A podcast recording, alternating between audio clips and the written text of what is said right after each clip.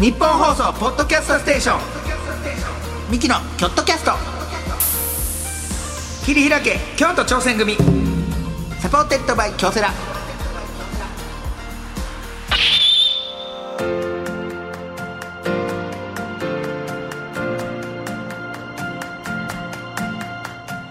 どうもミキの兄の昴生です弟の亜生です、えー、二人合わせて構成構成構成構成言うてやっております、はいすいませんいやちょちょ岸田さんがもう思いっきり俺の差し入れのポータマおにぎりで9出してたから、皆さん食べてください ねポーいやいクや卵お置いにぎりて一回置いてくれへんもうポー本ク番始卵まおっにぎりな買うんやったら言うといてくれ、なんで俺コンビニで さポーク卵おにぎり買ってんのどうなんねんほなこのポーク卵おにぎありすいませんコンビニ で食べ比べて絶対そっちの方が美味しいやんいやなんいでやこれも美味しいで、うわコなんンビでニそんなももちろうんわ美味しいけど奇跡俺普段買わへんねんでやっぱ兄弟やな普段マジでポーク卵おにぎりなんか買わへんのになんか今日は食べたいなと思ってあそしたらなんか熱々の方の持ってきやがってこの野郎ー八重洲のミッドタウンのやつをすいません美味しそうなこれはねあのね多分ねあの本那場の覇やつ空港にあるそうやつそう本場のですよ沖縄でしか売ってないやつそがう東京初出店みたいな那覇空港でもねい30分ぐらい並ばんとこれ買われへんやつですよブランチを見てねちょっと買いに行こうと思って、はいそれテレビ見て何でも買えるのやめろテレビばっかり見てさすいませんいはいやはいでもまあチームでね、チーはいテーマチームなんですけどもチそうーム一丸となってますからこれはい今そうですよ はい、えー、というわけで「ミはキい京都キャストキリラキ京都挑戦組」はい55回目の放送でございますありがとうございますえー毎回チーム一丸となって何かに挑戦しているゲストをお呼びいたしましてその挑戦の裏側を聞いて応援していく番組なんでございますけどもはいはいはいはいあのーちょうど収録日の今日が、はいねあのー4月13日なんですけど僕のちょっと誕生日でいろんな人にお祝いしていただいてねほんまに京セラさんにもそうですしそうですよねもうさんはいまあねいくつ37 37になりましたもういいんじゃない誕生日誕生日とかいやさいくつになっても嬉しいのが誕生日あそうです嬉ししかも誕生日にわけわからん俺がポークタバコおにぎりいそうそうそう差し入れで いや俺も忘れてて自分の誕生日みたいななんかいや勝った時にああえ今日はさそのさなんなんなんそのなんでポーク卵おにぎりを入れここに差し入いれようやたまたま見つけたんよほんまに八重洲のミッドタウンにちょっと時間あったから、うん時間あったっていうのももうまた誕生日ももう最悪な誕生日や起きた時からなんで最悪な誕生日起きたこうしさこうさ黄砂なんかな俺黄砂が原因なんか分からんけど起きた瞬間から右耳に強烈な痛みええで怖いほぼ聞こえないあれほぼ聞えこえないというかなんかこの痛み危ないでで詰まってる危ないでもうマミちゃんの声もほとんど聞こえええ、みたいになってうわどうしようってでしかもめっちゃ痛いのようんたーみたいなもう歩くだけで痛いの咀嚼するだけで痛い感じ怖いね怖いやん、でもまあ今日恐竜博の予約を取ってたから恐竜博2023それはちょっと行こうっつってそれ行ってからいいややびまず病院や絶 対時間的にもそこで予約取ってたんやん絶対病院いや恐竜博を楽しもうっつって、まず午午前中からちょっと楽しまれへんやんまずもうそんな痛いのにいやまあなでもまあなんとかうわ痛いとティラノサウルス見ても痛いなティラノサいウルやスいやいやいやいやまず病院絶対病院で終わってでちょっと病院行こうと思って、うんもう病院すぐ耳鼻科行って、でもうこの近所のや、ほんまになんか長引いたらあかんと思ったからこの近所にして、うんでもうちょっと触られるだけでも痛いの痛い綿棒みたいな細い綿棒みたいな、うん入れられるだけでも痛いのあーいやいや激痛なしこうあ危ないつあーみたいな、うんで聴覚検査とかもいろいろして、うで見てもらったら結果、えー耳かきすぎということで もう一回協力行ってきいやいやそうやなそしたら倍楽しめる倍楽しめるみえどうなん俺さ皆さんの耳かき事情を知らない人の耳かき事情って分からんくない俺はこれあかんらしいねんけど先生にもなめっちゃ怒られてん俺その気ぃつけてくださいねとかじゃなくてほんまに怒られてんちゃんと俺は風呂上がり毎日やんのよ絶対ないわそのれは耳かきで綿棒じゃなくてあ竹の感じのーう方わうわうわのあ耳かきれあかんでで気持ちいいねんそれがでも毎日なんか絶対あかんってねそれえどれぐらいの頻度えー一週間に一回やるかやるやあるやえるダビさんも僕毎3日4日ぐらいあえうん一週え間どれぐらいの頻度き岸さん一週間ちょい、ねえ妹は妹も一週間ちょいうわえお姫は綿棒だけ毎日あそれダメよ綿棒はいいんじゃないだかえらあかんねんって綿棒も言われましたよ綿棒もダメあんまり触らん極力触らん方が綿棒って綿の棒やから綿棒だようんまあまあなそらじゃあ今ねまんまやな今そこへ今今今表表まあまあ麺の棒で麺綿の棒棒やでそうやそうやもうちょいやったやろなんかいや一番ええやろ綿一番ええ棒って松井棒と一緒やんだからやってることいやいや綿棒とでかいわあかんねんでそれなるでマジで炎症起こして俺だって先生に言われてもうああと3か月は俺耳掃除したらあかんねん汚っこっから 俺じゃあ漫才中耳なんか見たらめっちゃ汚いんじゃじゃんないかないやそのためのなんか天秤薬みたいななんかもらったけどなんか俺こっから3か月耳かかれへえーんもうもう絶対に何もさ痒くなったらそれをさせって言われてだからもう中がもうただれてんやろいや炎症起こってんやろなそれであーもうめっちゃ痛いでもなんかあの薬飲んでなんとか今は痛みがちょっとごめんなあのその前にさ花ありながらさ、その喋られたらさ卒業するのかなと思うから さいやいただきました京セラさんからお花をいただきました今日最終回みたいになってるからその俺だけ卒業みたいなそうそう卒業俺だけ卒業みたいな感じでお花渡されたからそうそうそうそういますいます僕もちろん僕ももちろん来週もいます来週みあ耳が治る限りは あそうですかはい耳が治ったら万全に最悪のじゃあ誕生日最悪の誕生日もうちょあ耳のさ激痛から始まもうる何が欲しいかちょっと言うといてくれへんえーディズニーのチケット あオッケー家族分いやそれは嫌よほなんで俺がお前らの家族に金出さなあかんねいんやお前の家族でもあるけ どお前の家い族や俺はだからお兄ちゃんの分は出すよ別にでもあの人らの誕生日いでやはいないかやらまみちゃんの分もいやだからそれは前自分借らりあまみちゃんでも3月が誕生日やったからそれは知らんそれ誕生日それは知らんて ありがとうありがとう、 やったいレディーズいやーやったこれでお前評価上がんで爆上がりやこれでいやでもそのお先に言っとくわ俺の誕生日もう DVD いらん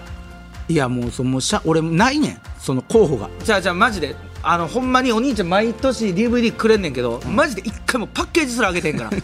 そのあの透明のフィルムすら剥がしてへんからいや今年はでも考えてんねんちゃんと何をインデペンデンス・デイのじゃあ見れるってもうその見えひんしほんで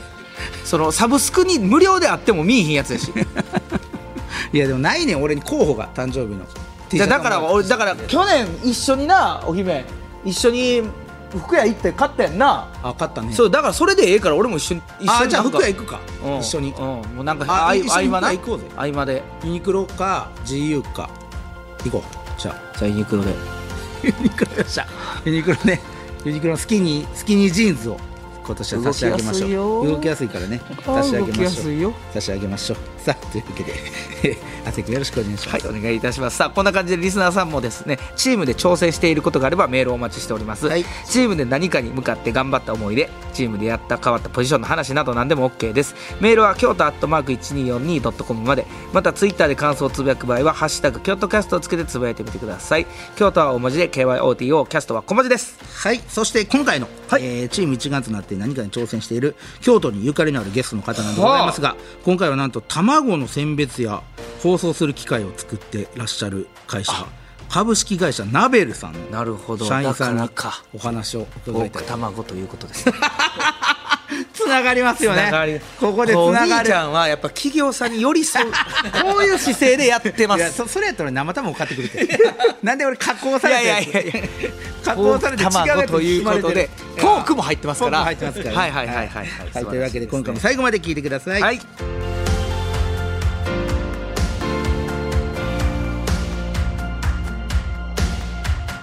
ミキのキョットキャスト切り開け京都挑戦組サポーテッドバイ京セラはいこの時間は新しい未来へ仲間との挑戦を応援京セラがお送りします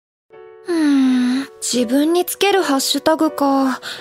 ッシュタグ全国大会出場。厳しい練習を乗り越えて掴んだ成功体験。ハッシュタグ学生起業家。どんなことにも挑戦する行動力。ハッシュタグ海外留学。英語も喋れてグローバルに活躍できる人材。って、そんなキラキラしたハッシュタグ私持ってないよ。自分のハッシュタグねあ、先輩そんなに気にすることかだって、私。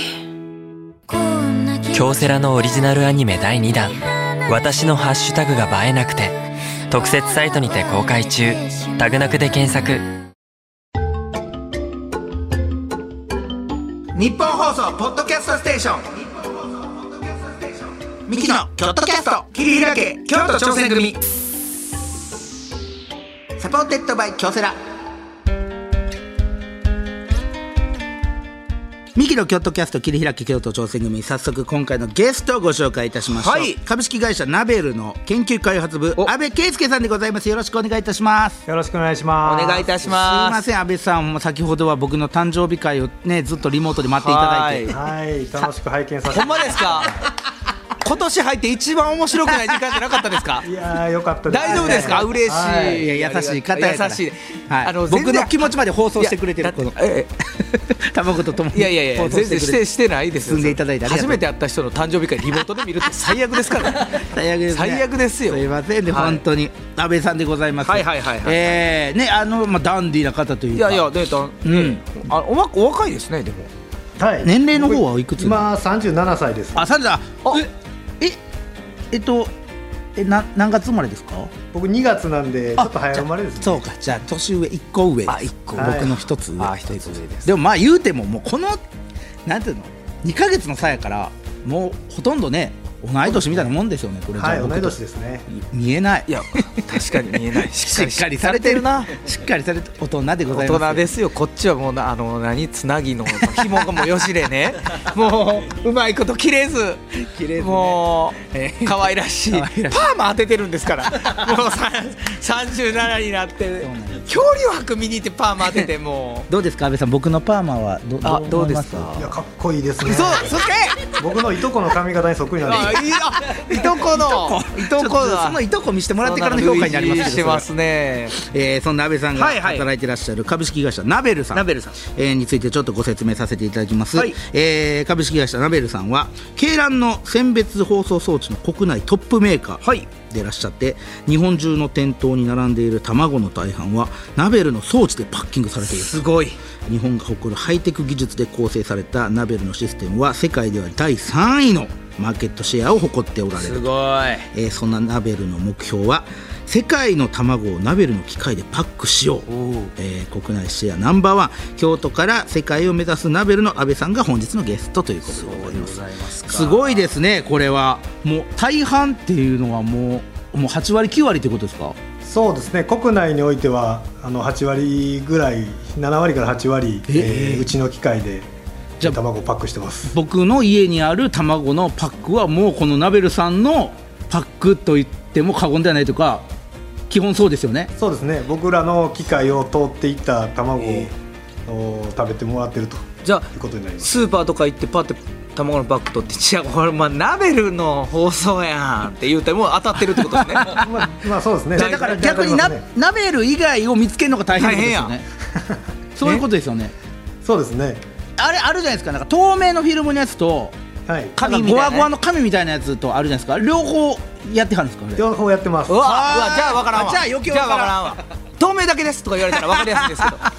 あそれわそかれわかららんわんなあ両方なんですね両方やってます。あれってどういう用途で分けてはるんですかあの透明のやつとゴワゴワの紙のやつはちょっとゴワゴワの方がちょっと高級感があるような。分かりますイあメージりがですねとうございます茶色の魅力ですよねえ茶色はいあそれはね佐久間さんがねネタでやってはるんですよ ねもうまんまその通りでまんまその通りなんですよ、はいやっぱ茶色のもんって魅力的というか魅力なんか納豆もあの紙パックの方じゃなくてなんかわらの方わらの方の方が美味しそう茶色のああ魅力あるなっあていれうちゃだからやっぱ卵もそうよ卵もあのゴワゴワの方が魅力的よなそうそうそうそうなんかなんとなくね美味しそ美味しそうあれうこそ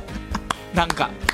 いいですよね、うんだって正直あのパックのまま上の方切りパってあの開けて、うんそのまんまあの冷蔵庫の中に入れれますもんねそうそうそうそうあれ最悪詰め替えんでもうんやっぱそういう風にも作ってはるんですか、そんなことはないかもしれないであすじけゃあど、ぴね。ったり。りそうなんかなうちそうやでいやうちもやでうちもいやねうんもうポコって入る。ポコってポコって入るようになってますよねはいそのまま入るようになってる気持ちいい、はいああすごい目標が世界の卵をナベルの機械でパックということでもうじゃあ全部をもうナベルさんでというふうに今は夢をそう追いかけてはるってことですよねそうですね。はい。だって卵なんてさ正直めちゃくちゃ割れやすいやんか割れやすいあれを運送して運搬してとかいろいろこうね正直最近割れてる卵見 てないなあのあスーパーとかでスーパーとかであれなんでやろ うナベルか今全て今点と線点が線になりましたよ危ないね点と点と線が線になった ら線がありましたからすねっごい線があはってい、いやだからそういうことよ昔はあったかもしれんでよういやあったよそれは割れてるやんこれみたいなでも最近そんなほいんやだまからにそれがナベルさんの技術ででということでございますからすごいですねえーそんなナベルさんの安倍さんでございますが、はいえ安倍さんは入社何年目になられるんですか今入社13年になります13、ねああそれ13やと大学卒業からとかになるんですかあそうですねはいもう卒業してからずっとこの会社ではあええもう一筋ナベル一筋い長いですねそれ同期の方とかいらっしゃるんですかまだあはいいますいますああ働いてはって働いてはるいい会社そうですね いい会社やな、 そはい、やでこれねいい会社なんですよああそうはい僕がもともといた会社はねもう全員辞めました、ね、 同期が今何してるのかすらわからないそうかはいまあそういう会社もあるそうかありますまありまいすろいろなそれはナベルさんだからいい会社ですよ結束力が、はい素晴らしいえーでどういった経緯でナベルさんに入社しはったんですか、安倍さんは僕あのまあ大学でですね、んはいえーまあどこに就職しようかなというふうにしてた時に、あの大学の就職課にまあ京都で面白い会社あるよと、はい、で明日、えー説明会あるからちょっと行ってみたらと、うんうんいうことでその会社に足を運びましてはでそこであの卵をまあうちはこう運ぶような機械とか作ってるんですけど、はいまあこんな感じですね卵をあこあー今ああ手でやってくれたすげえあすげえあるわあのジュラシック・パークで恐竜の卵を動かすときにそうそううそうやるそうこんなこんな感じであーああーすげえほんまにそうやえほんまにこうやってやってんやこれでガーッと運んでいくとはああれですねなんか UFO キャッチャーまあ、あの UFO キャッチャーね、まあ、UFO キャッチャーでもでも UFO キャッチャーの確かに UFO キャッチャーなんやけどちょっとでも握力かかったらぐ確かにしゃーのやつやのにすごい今もそれですかその技術でそうですね今も卵を掴んだりするような装置はありますへえまさに UFO キャッチャーの、すごいなでその機械を見たんですね動画で、はいはいはいまあ、今みたいに UFO キャッチャーが、まあ、すごい数わーっとこう整列してはいバーっと流れていくんですけど、はいなんかそれを見て、まあ、ちょうどその説明会に行く前日に僕「スター・ウォーズ」ちょっと見てまして、はいでそしたらあのドロイドっていうんですか、はいはいはいはいはあの機械がわっとこうなんか整然とわっと並ぶのにうわーこれすごいなってうわ思ってたんですけどまさにそのドロイドみたいなやつあがもうその動画に出てきたとはいはいはいでこれやとなるほど思ねって。おもろそうやとドこロイれドはということは僕もい、こういう面白そうな機械作ってみたいなそういうーこっとてかまあ、そこにもう惚れちゃいました、もともと「スター・ウォーズ」はお好好ききやったんですかまあ、す初めて見ましたねあ憧れがあってとかじゃなくて初めて「スター・ウォーズ」見てええやんこれおもろいやんってなっドロイドみたいやてあそうですねドロイドに初め憧てがれ良るかったんですかねやっぱりね帝帝国軍ですね安倍さん は来るんですいや違う違うね安倍さんはちょっとそういうてのがあるか敵のら方に追いやるのはちょっとやめてもらいたいんですけどそれはあそうそれを見て、はいあなんかうわ今ちょっと見た興奮もあるしそうですねはあでもそれってなんか一時のもんというか見てなんか、はその時の情熱がパッてありますけど、はい入社されたらなんかそういうのってなんかね普通やったらなんか冷めていくみたいになるじゃないですか、そういうのはどうやったんですかまあ、安倍そさんうはですね、まあ、やっていくとやっぱまあ最初はそのドロイドに憧れたわけですけど、はいはいまあ、その卵を、えーまあ、我々の機械はその卵を、えー運んだりで、まあ、さっきひびの話はがい出ましたけど、卵にひびが入ってないかとか検査したり、で最近あれ卵割っても多分血とかあんまり入ってないと思うんですけど入ってないですねはいそういうのを検査する装置を作ってるんですね。すごもしそれが入ってたらもう商品にはせず排除するっていうそうですねはい、い、でそういうので卵をやっぱ扱っていくと卵ってやっぱり面白いんですよねこの卵ってはい、で、まあ、結構まあ形がまず一定じゃないですし、うんうんはい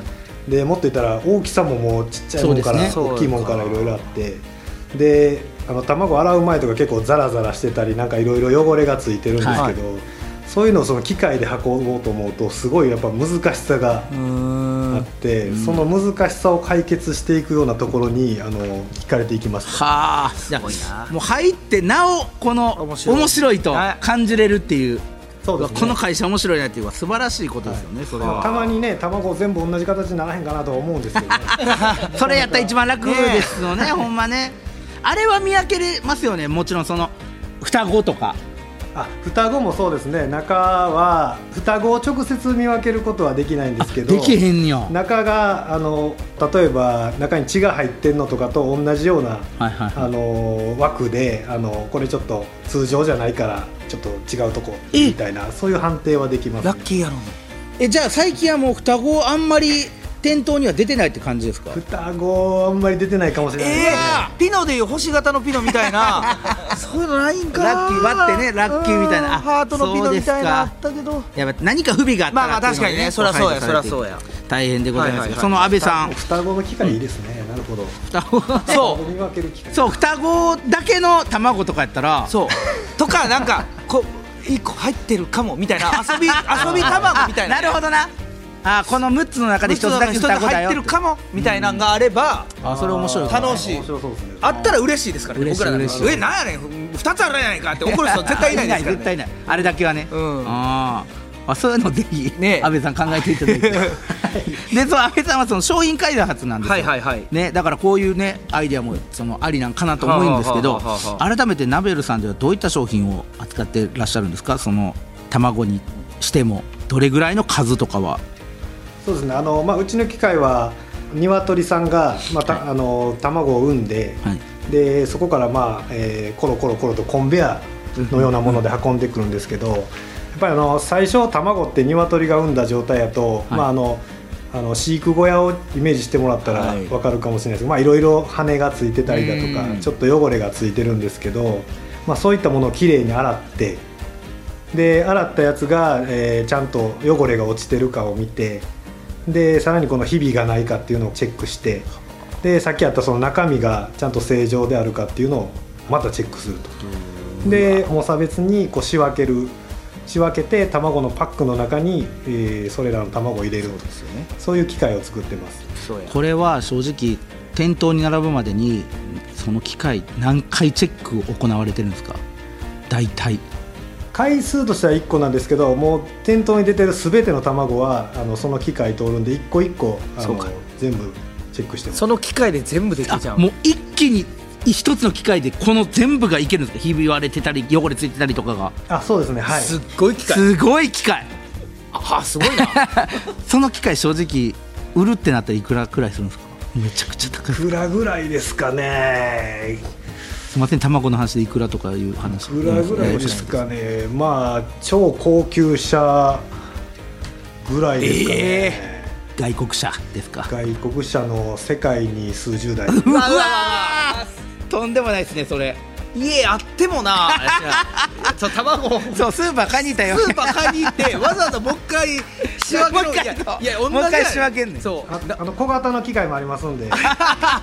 いや小型もそれは相当するでしょそれまはあねあ大変はいえーそんな、えーね、安倍さんでございますが、はいはいはいはいえーこの番組はですね、えーチーム一丸となって何かに挑戦していることを、んえー聞いていく番組なんでございますけども安倍さんがこのチームで会社でこの挑戦していることっていうのは今何かありはりますでしょうかあそうですね今、あのまあ、さっき卵を洗ったりだとかはいいう機械っていうのは、だいたい1時間に、えー大型の機械で12万個の卵をあの処理できるんですけど、すごい技術ですねそれは、はい、それをあのもっと早くして1時間にそれのまあ1.5倍ぐらいのスピードになるようなえーそんな機械をえはいじゃあ作ってます今でも足りないと思ってはるってことですかちょっと遅いなと思ってはるんですかそうですねあの、まあ、国内はあ日本国内はもちろんなんですけどあの外国を見るとやっぱり外国のその卵工場っていうのは、はい日本よりもっと規模が大きいものがあ今後その外国に展開していくにあたってもっと大きい機械がいるよねっていうことであのそういう機械を作ってますでも日本の技術力とかなんか日本のきっちりとした丁寧な仕事っぷりっていうのは世界に負けてないと思うんですけどそこら辺は一番じゃないですかそのもう完璧な卵をもう提供できるっていう意味では日本が1位ではないんですかそこはもう多分日本が一番やと思いますやっぱそうですよねね生生食で食べれるのもまあほとんど卵生卵食べれるのはほとんど日本だけ、ね外国の方がだって卵かけご飯びっくりするって言いますもんね向こうではそうせですえねへんからた生卵なんて使わへんからなんか生卵をもう毒食べてるようなもんやみたいなそうでしょいやまあ火通すもんやもんなそうそうそれぐらいだからちゃんとその新鮮やし日本はそれぐらい新鮮で、それでもやっぱそのそのレベルでもっと早くしたいじゃあというどうすんやろさ日本に来てさ、んだから卵かけご飯がもう美味しすぎて感動して、もう家帰って食いたいってなった外国の人、腹壊しながら食ってるから 今そのそういう国の人もおるやろなそうでもなそのもう我慢してわからんけど卵だけはその腹壊すのレベルにはなれへん時があるから それ大変卵ってのは結構取り扱いがさそうそうそうそうあれですけどもすごいな日本は。は あじゃあ結構そのはい日本の卵のやっぱ品質が結構高いんで、うんまあ、例えば我々の機械をあの外国に持って行った時に、はいそのまあ、例えば日々をこう検査するような装置があるんですけど、はいまあ、逆にそれの性能が良すぎるんでこれぐらいの日々はあ のもう食べれるえでえレベル下げてくれと日本よ。だからお前ら遅いねんとそう 時間かかってんねんおと前らだからな全然な量できへんねんいやじゃあじゃあこれでも難しい難しいっていうかそう普通はこっちの方がいいっすよレねベルが高すぎんねん、はい多分だって人の口に入って体内に入るもんやからそうそう安全性が一番やんそんなんで美味しさ分からんな、まあクオリティ外国の人の考え分からへんでもしかしたら日々入れてくれてるやんって思うんかもしれん向こうの 人はいやもうおおちょ割りやすいようにしてくれてんねんからそのいや分からんねん、まあな発発想そういうことじゃない 安倍さんそういうことじゃないでしょそうじゃない違うし納得変なとこで納得割しりたやすいようにしてくれてんのにこれ みたいないや大変でもそうそれってその機械とかねそういうの作るこう、えー商品開発せなあかんってなったら、結構な人数でいや動いてはるんじゃないで確かにす確かかにそれは何人ぐらいのチームで動い今てそはうでするね僕の部署であの4人ぐらい、 4人はい、え4人でいけるもんですか、まあだって僕らね機械作る時その機械、まあ、僕はあの機械を作る機械屋さんみたいな立ち位置でやってるんですけど、まああのなんですかねあのミニ四駆のモーター動かすイメージで、そういうその電気を動かすあの担当のとこもいますんで、はいまあ、その辺とか全部ひっくるめると、うーんまあ、20人から30人ぐらいはいますそれでも20人から30人かすげえなええそれをもう毎日用にほんまに皆さんが卵のことを考えてもっと早くできるじゃないかっていうのを今もう試行錯誤してあるってことですかあはいそうですねそのうち卵作り出すんじゃん そのそのもうえぐいことになるんじ ゃんこの人ら俺らが卵作ろうとはならんよそれもうさもう取り寄せんのやめようもう自分らで一回作れるまた違う部署の話だったんだけどあそうかそれはええすごいねでそのクオリティのねはい高いね機械を作られているんですけども、うんえそこはどんな機械作りだからもうあるんですか自分の中であこうしたほらいいなみたいなもうヒントはあるわけですかそうですね、あのーまあ、単純に、まあ、今、1.5倍のはい速さって言ったら、まあ、卵をビューンと速く動かせばいいんですけど、はいまあ、やっぱりそれやと、あのー卵がちょっと割れちゃったりとか、そうかいうことになるんで、やっぱその辺はもう、まあね、日本のクオリティということで、なるべく卵に優しい機械をそうですねえー作ろうとして、えーいますね、なるべく卵の気持ちになって、卵の気持ちか難しいね、 卵の気持ちなん僕がの機械中をコロコロ転がるかのように。ねえいや難しいね卵の気持ちなんか鳥の気持ちになってなんの難しいねんかそらうそやれほんまそれが卵なんやから、うわ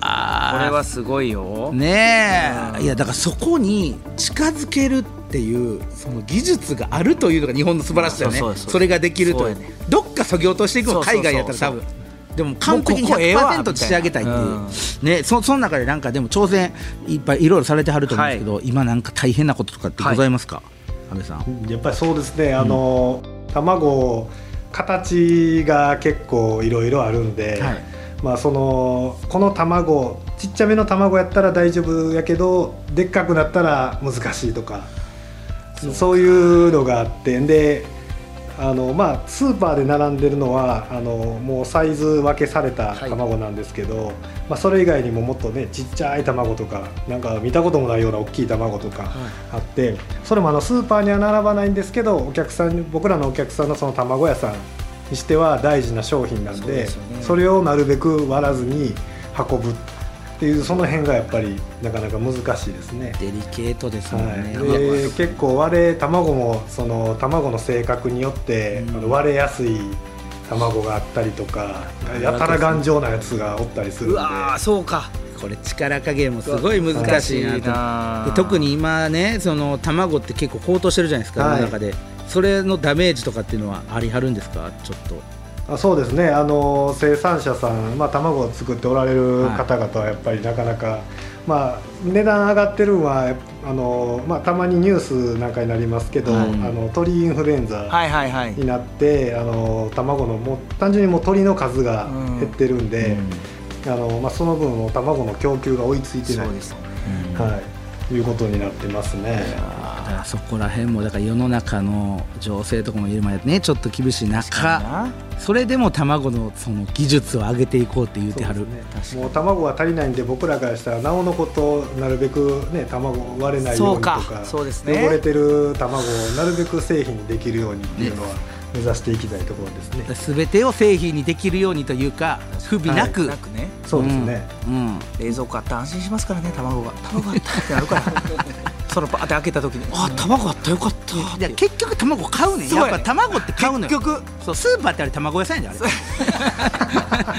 卵買いに行って卵んねん専門店がただ何でも売ってるだけあ れ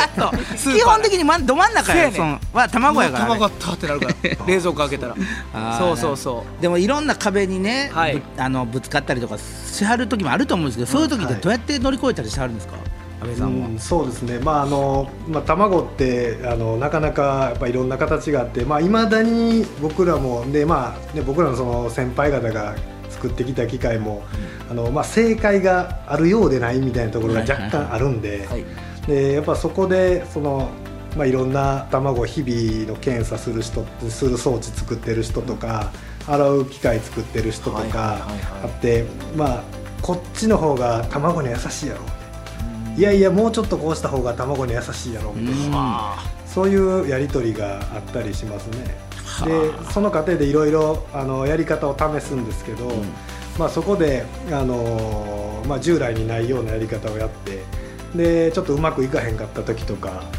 えーはもう いろんな人の知恵とか、まあ、その先人の人の知恵を借りて、で結局いろいろそういう技術を組み合わせて、まあ、今までよりあちょっと良くなったねとか。はあまあ、そういうふうにもう、まあ、いろんな卵の工場のことをよく知ってる人とかもっと卵を触る部品に詳しい人とかその辺からいっぱい話を聞いたりしてでそれを組み合わせてあのなんとか、まあ、これやったらいけるねっていうようなあのことで壁乗り越えようとしてやってます。いろんな方からの意見ねじゃあもうその生活してて例えばなんかちらっと見たやつでなんかあれこれヒントになるんちゃうみたいなとかもあるあったりするんですか卵にあれこれ卵にこれ使えんちゃうみたいなああそうですねなんか、うん、なんか妙にやこのなんかえらい柔らかいけどこれ何の部何の材料使ってるのかな ああなるほどあこーれなるほど卵ええなとかあーそういうことあーだからそれがあいいないや面白いだから生活したら、卵にパッて結びつくってことやから、うんそこがこれはそうですね、それをそれは結構それも面白みとしてあると思いますうんスーパー行ってみたらあこうやって陳列してはんのかとかそうですねなるほどだからお仕事では常に挑戦ということですけど、はいその挑戦はしていてやっぱり楽しいもんですかれはそうですね、はいまああの毎日違うこともやりますしでやっぱなんかその正解がないんで、うんあ正解がないし、まあ、どんどんあのそれを試していこうっていうのはもうその社風としてあるんでその新しいことにどんどんいろいろ挑戦もできるし、うんあのそういうのをトライして、まあ、例えばあのうまくいかへんかったとしてもよしじゃあちょっと違う方向でやろうかっていうそういうふうにまあ切り替えてどんどんどんどん新しいことをやっていけるっていうのはすごい楽しいですね。これは素晴らしいことですそうねやなゴールがないっていうことってなんか果てしないく見えるようやけどそれって一番楽しいことっていう捉え方もできますもんねずっと追求できるっていううんうんあーすごい人を成長させる挑戦というのはね、ということでいろいろ伺ってきましたけども、えー次回も引き続きちょっと安倍さんにはお話を伺いたいと思いますので、安倍さんよろしくお願いいたしますはい、ありがとうございます。こちらよろしくお願いします。お願いいたしますミキのチームアイチェックオフの旅行中にチームの仲間からピンチの連絡、どうするせーの無視する駆けつけるミキの京都キャスト桐平家京都挑戦組い最低やねんお前やオフ中なんで最低やこいつオフはあのかけてこないでください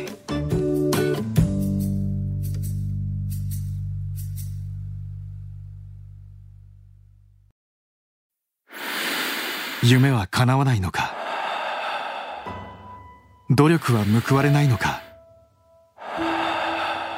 何度もくじけそうになったそれでも立ち上がり最善を考え行動を起こし仲間を信じてこれたのは夢は信じ続けることで夢に近づくことができその度に強くなれることを教えてもらったから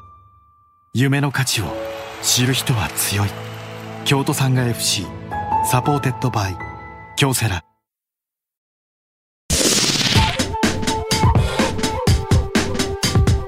日本放送ポッドキャストステーションミキのキョットキャスト切り開け京都挑戦組サポーテッドバイ京セラさあ、ミキの京都キャスト切り開け、京都挑戦組55回目はここまででございましたけども、ナベルさんう。素晴らしい会社と、あのねもう最初見た時はちょっとナダルさん似てるなっていうのをナベしルかさん、ナダルさん、ナダルさんナベルさんで、あああ、あ社社名どうなの社名どう なのそれいやマイナスになってないやじゃあじゃあナダルが悪いけど、それはもうそれは吉本興業がしっかり謝らせてい多分多分ただきナますダルさんが出てきた時に、ナベルさんめっちゃ悩んだと思うえこのままでいくー、かこいつ出てきてるやんっていやでも逆にねナダル使ってあげてほしいでもいや そう確かにうん卵を卵のねなんかあほんま着ぐるみみたいなのやって、うん生卵いっちゃってるんじゃないかあいやいっちゃったらあかんいっちゃったらあかんあいっいちゃやったらあだかんからどういうなんかそのそう食べてたば食べていっちゃってる割れ割れちゃってる割れちゃってるあ割れちゃってるダメじゃんみたいな西野が言ってあなんで俺らがあんたさなあかんねんこのチキンねでもいろんなね、はいえー楽しいやっぱり楽しいねいいねうんやっぱりこういう人挑戦するということははい素晴らしいなということが分かはいりました、さあ感想などあればメールなら京都アットマーク 1242.com までツイッターなら「ハッシュタグキョットキャスト」をつけてつぶやいてみてください詳しい情報はキョットキャストの公式ツイッターをチェックしてみてくださいはい、ここまでのお相手はミキの構成と亜生でした